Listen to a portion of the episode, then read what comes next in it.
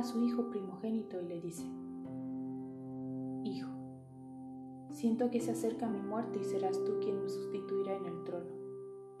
Cuando yo era joven mi padre me dijo que la virtud más importante que debe tener un rey es la de ser misericordioso. Hijo, yo quiero que aprendas lo que significa la misericordia.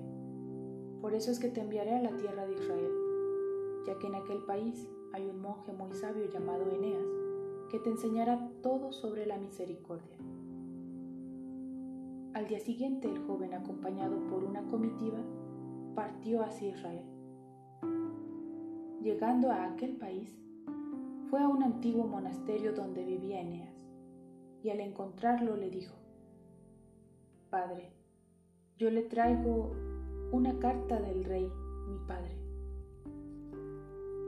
Al leer la carta en la que decía que el joven en breve sería proclamado rey y que necesitaba aprender la virtud de la misericordia a fin de poder reinar con sabiduría, el anciano dijo al joven, para aprender lo que es la misericordia hay dos posibilidades.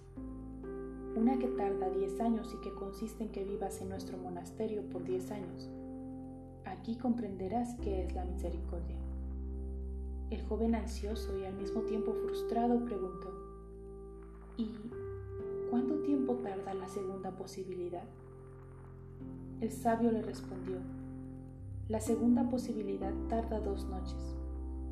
Inmediatamente el joven príncipe dijo, Padre, escojo la segunda posibilidad porque el rey mi padre ya está muriendo y yo no dispongo de diez años. ¿Qué tengo que hacer? Respondió Eneas.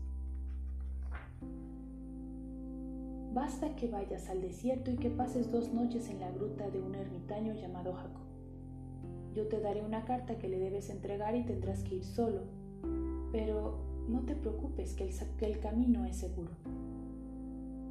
El joven, con aire aliviado, partió en búsqueda de la gruta del ermitaño del desierto, siguiendo las instrucciones del sabio Eneas. Cuando llegó a la entrada de la gruta, comenzó a llamar por el monje del desierto con fuerte voz. Padre Jacob, Padre Jacob. Después de un corto periodo salió de la gruta un hombre bastante anciano, con una larga barba blanca quien con voz áspera preguntó, ¿qué es lo que quieres? ¿Quién eres tú? Padre, yo le traigo una carta de Eneas, el sabio de Israel.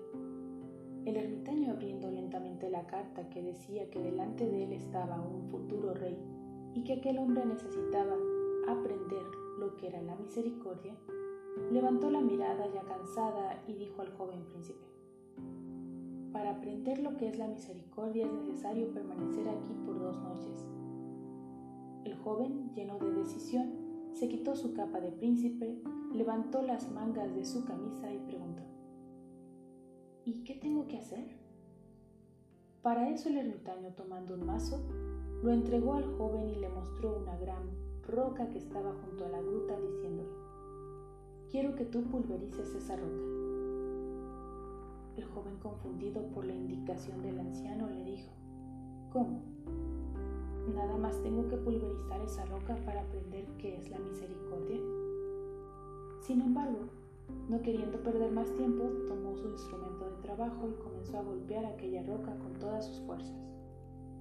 El joven observaba que el anciano estaba siempre a la entrada de la gruta rezando, y periódicamente pasaba junto a él y en tono desafiante le decía, Eres muy lento, tú no sirves para ser rey. El monje después de insultar al príncipe, regresaba a sus oraciones. Pasado otro tiempo, Jacob regresaba y seguía con sus insultos. Incapaz, no sirves para nada. Después de cierto tiempo de trabajo, el joven dijo al anciano, Padre, por favor, deme un poco de agua. A lo que el anciano le contestó, ¿Agua?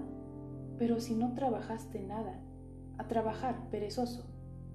Pasado más tiempo, el joven dijo, Padre, por favor, un poco de comida. Jacob le respondió, ¿comida?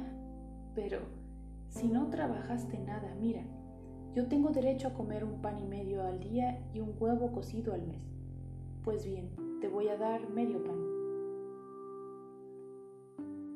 En ese momento el joven argumentó, pero padre, es muy poco, yo tengo mucha hambre. ¿Hambre? Pero si no trabajaste nada, a trabajar perezoso, trabaja para conseguir tu sustento. Hacerse noche el joven preguntó, Padre, ¿en qué cama debo acostarme para dormir? ¿Cómo? ¿En qué cama? En esta gruta solo hay una cama y esta es la mía. Así que tú fuera. Pero padre, murmuró el príncipe, afuera hace mucho frío. En eso el anciano comenzó a insultarle. ¿No trabajó nada y además murmura? Fuera, fuera. El joven saliendo de la gruta buscó dónde acostarse y gracias a su capa de príncipe pudo enfrentarse a la fría noche del desierto. Al día siguiente, a las cinco de la mañana, el ermitaño se acercó al príncipe y echándole agua en la cara le dijo, Hora de levantar, a trabajar, perezoso. Y así siguió todo el día. El anciano cuando no estaba rezando estaba insultando al futuro rey, siempre diciéndole, Inútil, no sabes hacer nada bien, no servirás como rey, etcétera, etcétera. Al atardecer, cuando ya el joven estaba harto de tantos insultos, sin poder aún concluir su tarea, se acercó al anciano y le gritó, Inútil, perezoso. En eso el príncipe ya no soportó tantas ofensas, comenzó a gritar como un loco ofendido y diciéndole al ermitaño, Inútil es usted, sabio, eres un fraude, viejo loco, debes estar muy mal de la cabeza. El ermitaño, con mirada tranquila, Esperó callado a que el joven vomitara toda su indignación. Cuando ya ronco el joven se calló, el anciano se le acercó, le abrazó y le dijo, Bienvenido, hijo, te estaba esperando, siéntate, veo que estás deshidratado, voy a traerte agua. Ah, pero debes tener hambre, también te traeré un pan y medio y un huevo cocido para que te alimentes. Una vez que el joven había comido y bebido, sin comprender qué estaba pasando, el anciano le dijo, Tú debes estar muy cansado. Voy a prepararte la cama para que puedas dormir. Entonces el joven tomando la palabra dijo, Pero padre, en la gruta solo hay una cama. Sí, hijo, y tú te vas a acostar en ella. Pero, ¿y usted? Yo, afuera. La noche transcurrió, sin que el joven pudiera dormir, no comprendiendo el cambio radical del ermitaño. En la mañana siguiente, levantándose pronto, el joven encontró al anciano muerto, congelado por el frío de la noche.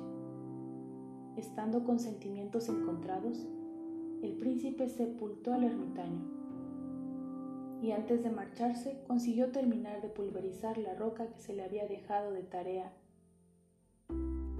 Una vez concluido su trabajo, el príncipe regresó a Israel y relató a Eneas todo lo que había sucedido. El sabio entonces le preguntó, Hijo, ¿aprendiste qué es la misericordia?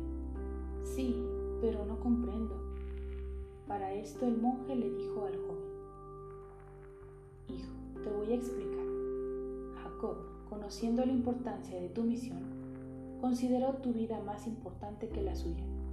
Sin embargo, para enseñarte qué es la misericordia, primeramente él tuvo que molestarte hasta que saliera de tu corazón tu miseria, imagen de la roca que intentabas pulverizar sin éxito.